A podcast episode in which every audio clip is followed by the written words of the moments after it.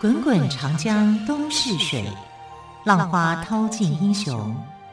是非成败转头空。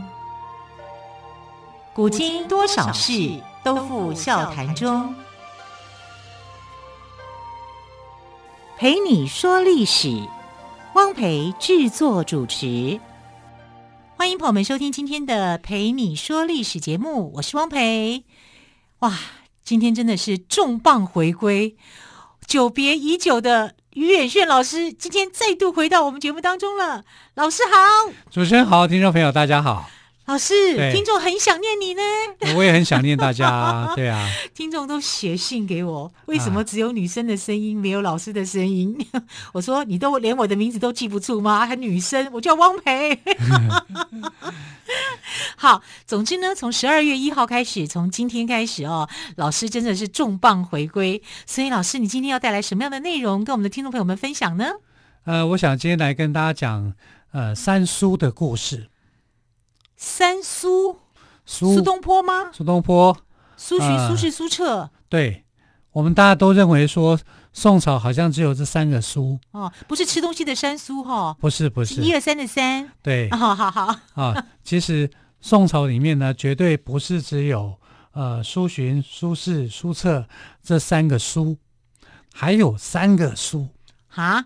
对，宋三朝个这么姓多苏人的姓，苏啊？哎，这个还是有南北之分的哦哦，。是是是，因为苏洵、苏轼、苏辙他们是四川眉眉山人，是梅州这边的人，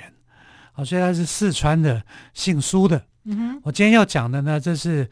福建的，福建姓苏的，哎、对，福建同安人啊，他也是姓苏，嗯哼而且也是三个人。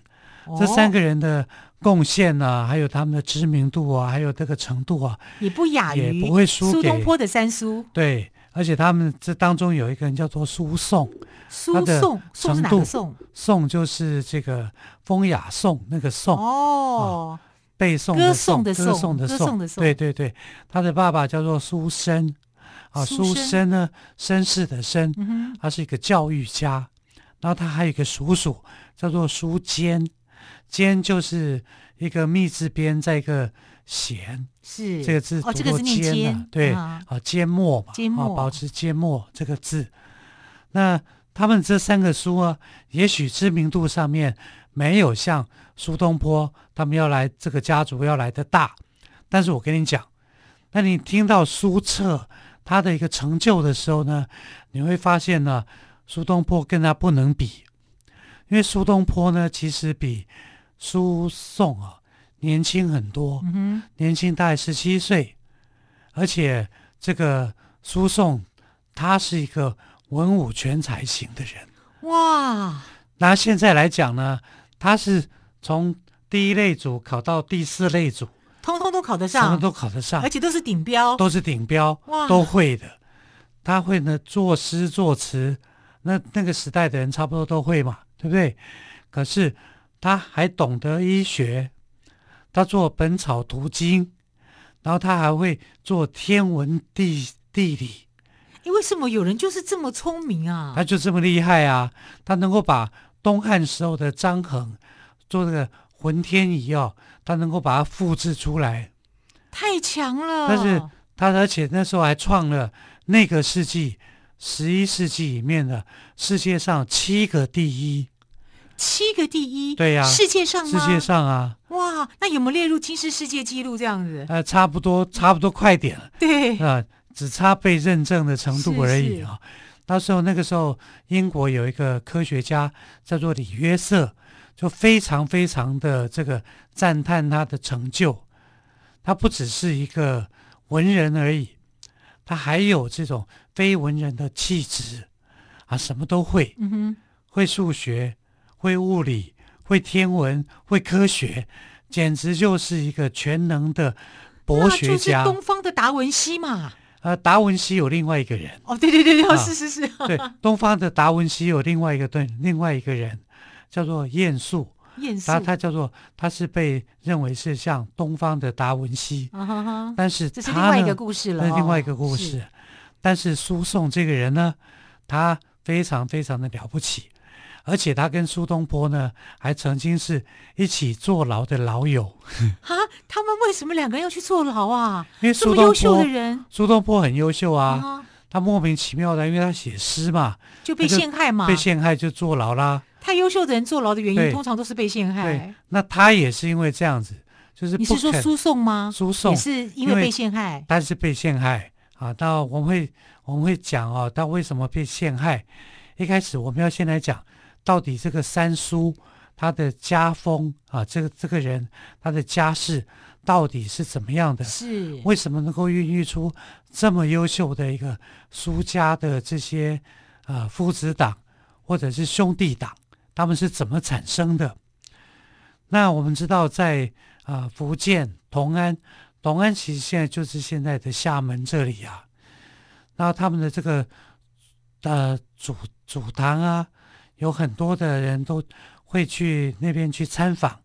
主要就是输送的成就啊，太过伟大，太过传奇了。可是苏颂这个人呢，家世很好，他爸爸叫做苏生，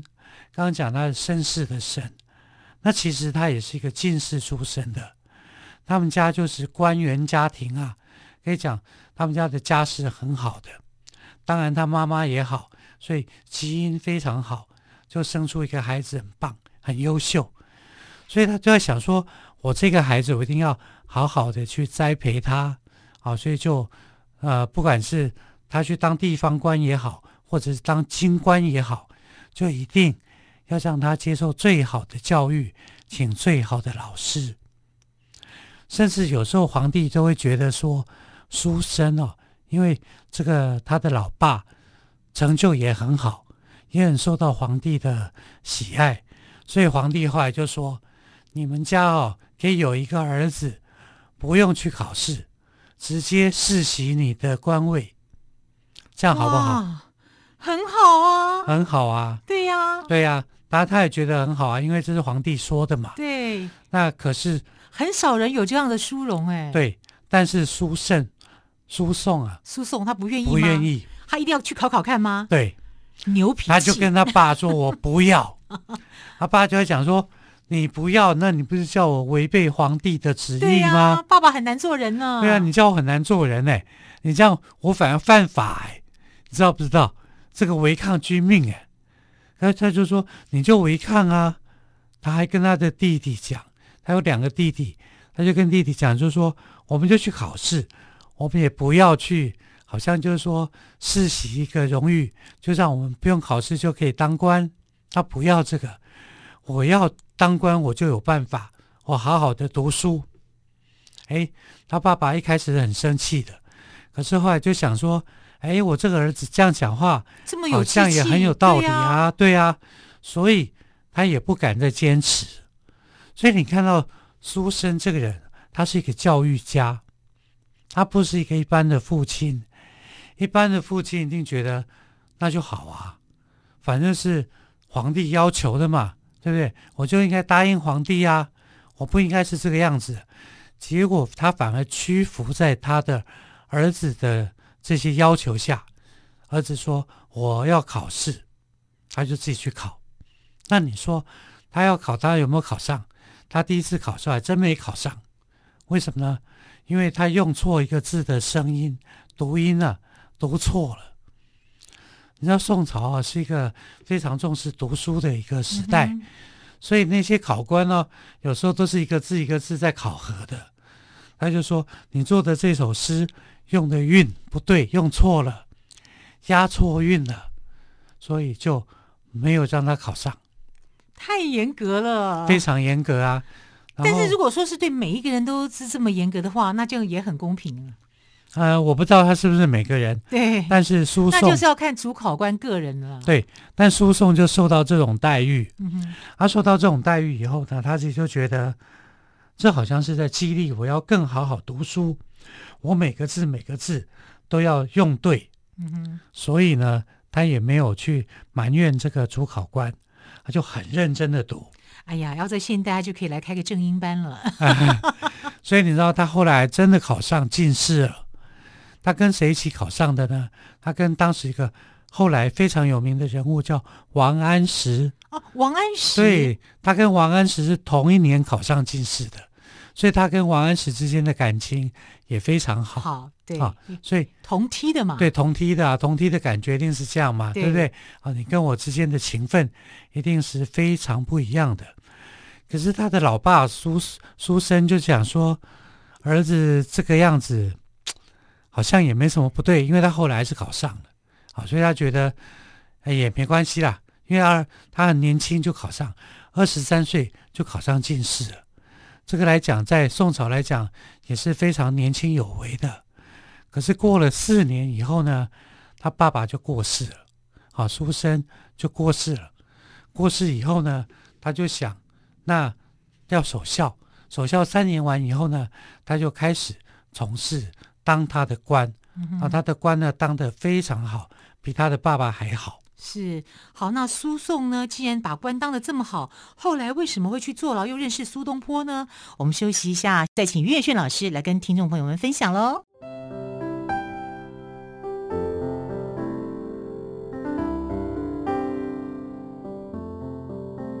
听见台北的声音，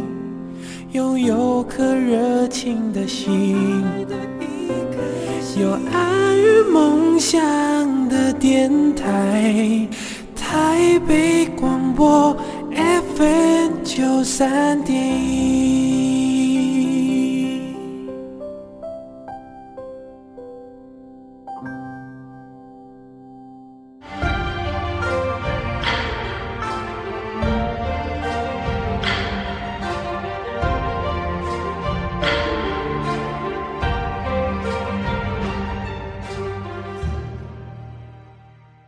好，老师，刚刚您谈到了哦，苏颂在二十七岁的时候，因为父亲去世守孝，他期满之后就去当官，对之后他的人生际遇又如何呢？其实你知道吗？他跟当时的一个非常重要的一个文人哦，他的命运是呃有些重叠的，因为他是欧阳修的学生，哦，欧阳修的学生，，对，所以他也成了欧阳修的部属。哈哈，哎，欧阳就成为欧阳修的部属，那不是一件很荣誉的事情当嘛，然啦对不对啊？我的老师赫赫有名又有才华，但是问题是，欧阳修跟他的爸爸不和啊。欧阳修跟苏颂的爸爸不合，对，苏颂叫书生嘛，他对爸爸的名叫书生，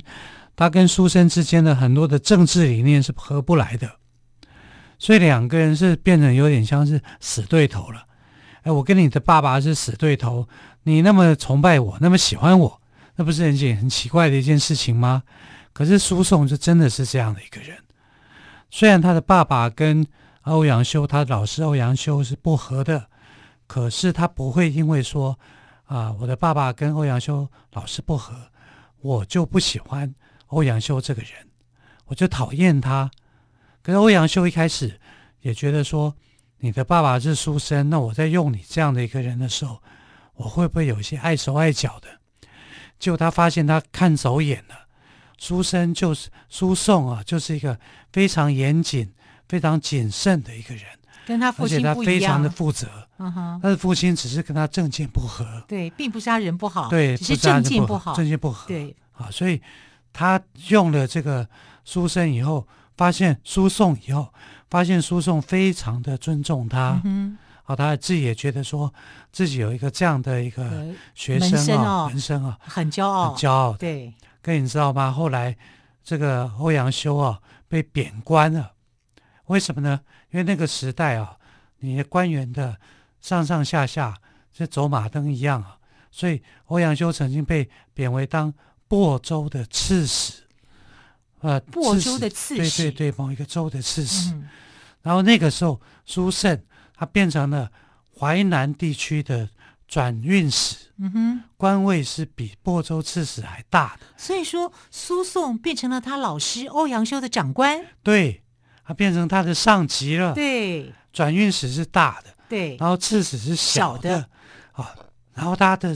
亳州是他的辖区，嗯哼，他就要去辖区去巡回、去巡逻。你去巡逻的时候，你想想看，你是那个时代的人，哎，我的长官要来巡视，你会怎么样？接待，大大小小的官员都要接待对嘛。呀、啊，所以播州的大大小小的官员都跑去接待这个输送输送。那输送跑去哪里呢？他跑去找欧阳欧阳修修，跑去拜见他。跑去跑去拜见他的部属，也就是他的老师对欧阳修。那哎其他的人会不会觉得很奇怪？啊哎你觉得为很什么奇去怪啊拜见一个比你小的官呢？对啊，你明明你是长官啊，对呀、你怎么会去拜见刺史呢？哦，后来他就讲说，因为刺史是我的老师，欧阳修是我的老师。因为宋朝人就讲说，一日为师，终身为父，嗯哼，所以他就像我的父亲一样，我要用父亲的礼节来敬拜他，所以他非常的崇拜欧阳修，然后去敬拜他，然后反正跑去看他，就所有的人都吓一跳，怎么长官做成这个样子？可是对苏颂来讲，就算我是长官，我也是这个欧阳修的这个角度，对他来讲，就像是他的父亲一样。哎、我要是欧阳修，我会很感动哎、对啊，我的学生现在是我的长官，还是以礼相待，还是这么样的尊重我、敬重我，对，而且哦、我一是定很感真动正、哎、真正的是以礼相待，不是说我有什么坏心眼，我想利用你干嘛的，对对对，而是真的啊，就是发自内心发去自敬内爱这个心老师。，对这个对欧阳修来讲，他也没想到说那这样输送他的人品非常好。他人品很好，嗯哼，啊，所以他在这个《宋史》里面呢是有《宋史》特别的传，叫做《苏宋传》嗯哼啊，去记载他这个人，因为这个人非常非常的特殊，而且又伟大啊。那他曾经出使辽国，辽国可以讲就是宋朝的敌对的国家嘛，啊，所以那时候的皇帝就找他去出使辽国。那辽国出使辽国的时候呢，辽国的这些君主哦，就会想说你是宋朝来的啊，你就是常常被我们打败的，我一定要去修理你。啊就没想到说，哎，苏颂这个人呢是很难修理的，因为他很讲道理啊，他会跟他们这些人讲道理，讲很多道理，啊，非常有趣啊，他喜欢跟人家讲道理，啊然后讲一讲，然后他会去研究说，哎，怎么样哦，去制作一把弓箭会做得很好，怎么样会让武器可以有一些提升，哎，这科学上面的事情他连这个都懂啊，他都懂啊，他天就是才哎、他非常的有兴趣，可以跟他们讨 论。啊这一定就是所以从小就是一个好奇宝宝，对什么事情都很有兴趣，他啊什么都而且他懂，不单是有兴趣，他有兴趣之后还会去研究，对对不对？对而且你知道他在他当官的时候，他曾经当了九年啊，就是国史馆的一个像是研究员。嗯哼，研究员要做什么？读书。可是你想哦，书他带回家带回家读不就好了吗？对他不能带回去，因为那是公家的，他只能在里只能在国史馆里面面读。他每天读两千个字，把它背起来，就这样哦。他还要背起来啊。对啊，他这样子背了九年了，所以他有很丰富的学识。嗯哼，他里面背的是什么，你知道吗？一些草药的书、本草的书。所以后来他明真的是什么兴趣都有哎、对呀、他就是所以后来的明朝的李时珍不是写《本草本草纲纲目》吗？对， 《本草纲目》很大的部分是来自于这个苏苏颂，颂他所写《本草图经》。哦，苏颂写过一本书叫做《本草图经》。对对对，哦，李时珍他的《本草纲目》有一部分就是参考了《本草图经》。对，那《本草图经》怎么来的？就是他在当这个国史馆的研究员的时候背诵出来的，他真的太强那了。啊所以这个，人不是一般人啊嗯啊！然后他在当官的时候呢，你看他不只是获得了欧阳修对他的尊重，对，欧阳修过世的时候呢，他去看他的老师，还帮他写了很多感念的文章，可以讲这是欧阳修的好学生啦。嗯哼，啊，这是非常非常的特殊的。那王安石就是他的好同学了，对不对？ 同一梯的嘛，呃同一梯的嘛起考上进对士呀、的嘛，所以他对王安石的心法，他一定支持的是啊，就说我支持你。可是呢，为王安石任用的一个人啊，叫做李定的，他就不支持他，因为他觉得这个人很平庸，我不需要支持这样的平庸的人，没有什么可以破格任用的。对，因为所谓的破格任用，在宋朝它有一定的标准，所以他就认为你合不到这个标准，合不到这个标准以后你就不能用，所以他就跟皇帝讲，因为那时候他当中书舍人，舍人就是秘书的意思啊，中书就是宰相的官位，好、他就帮这个皇帝起草诏书，好，这个诏书我不起，我没有办法写，这个违法，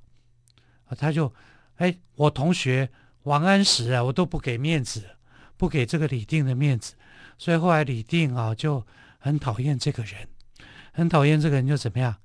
就像陷陷害他吗害苏东坡一样，因为苏东坡也是被李定陷害的、啊，哎，李定这个心胸好狭窄因为哦。他后来当了这个刺史嘛，当了御史台的御史，官小，但是这个官位大，受到皇帝的喜爱。他就因为这样子哦，他为了一个案子哦，就是这个案子，呃，我们可能下礼拜有时间会跟大家讲，这是一个冤案。那他不肯为这个冤案背书，结果御史台的御史就弹劾他，就认为弹说劾诉讼吗？就弹劾输送。嗯哼就把苏颂关起来，结果苏颂就跟苏东坡关在同一隔壁，同哦一就变个成朋 友，同一个墙壁啊，他们还见不到面呢是啊但是苏颂就很生气啊，就是说这个人他就是没有犯罪，我不确定他没有犯罪，你要我说他有犯罪，怎么我可以死呢？？我就算死，我也不会去同意。对呀这，样，所以不可以随便说人家犯罪的啊，对你要有明确的证据啊。是啊，他就不愿意站在御史台这一边嘛，就就被御史台给弹嗯劾，弹劾，嗯哼然后就就啊让他关起坐来牢，跟苏东坡关在同，就有点像室友啊，嗯哼，就他们没有见面啊，同一个牢房，但是是背对面的，背对背的，对，背对背的，啊，隔着一个墙壁，但是你可以知道，哎，这个是苏轼，太有名了嘛，因为对他啊，你是苏轼，我是苏颂， 对，你你有舒适吗？没有，这个地方不舒 不舒适。适啊，你有很舒爽吗？没有，也 没也有，舒爽，哎也 不行啊。就对，但后来他们两个人啊都被救出去了是啊，因为好人总是有好报嘛，当啊然就被救出去了。救出去了以后呢，苏东坡比较惨一点，他被这个下放嘛，对啊，一直被贬官呢，被贬，官啊。但是这个苏颂啊，因为他毕竟有一个王安石嘛，好朋对，友，他就一直还是受到还是有人皇帝照的顾照他顾的，。对，对，好，那么虽然岳远轩老师好久不见了哦，但是今天说故事起来还是非常的精彩，更多精彩的历史故事，也希望岳远轩老师再继续说给我们听喽。亲爱的朋友，陪你说历史节目，我们就明天再来听喽，明天见，拜拜。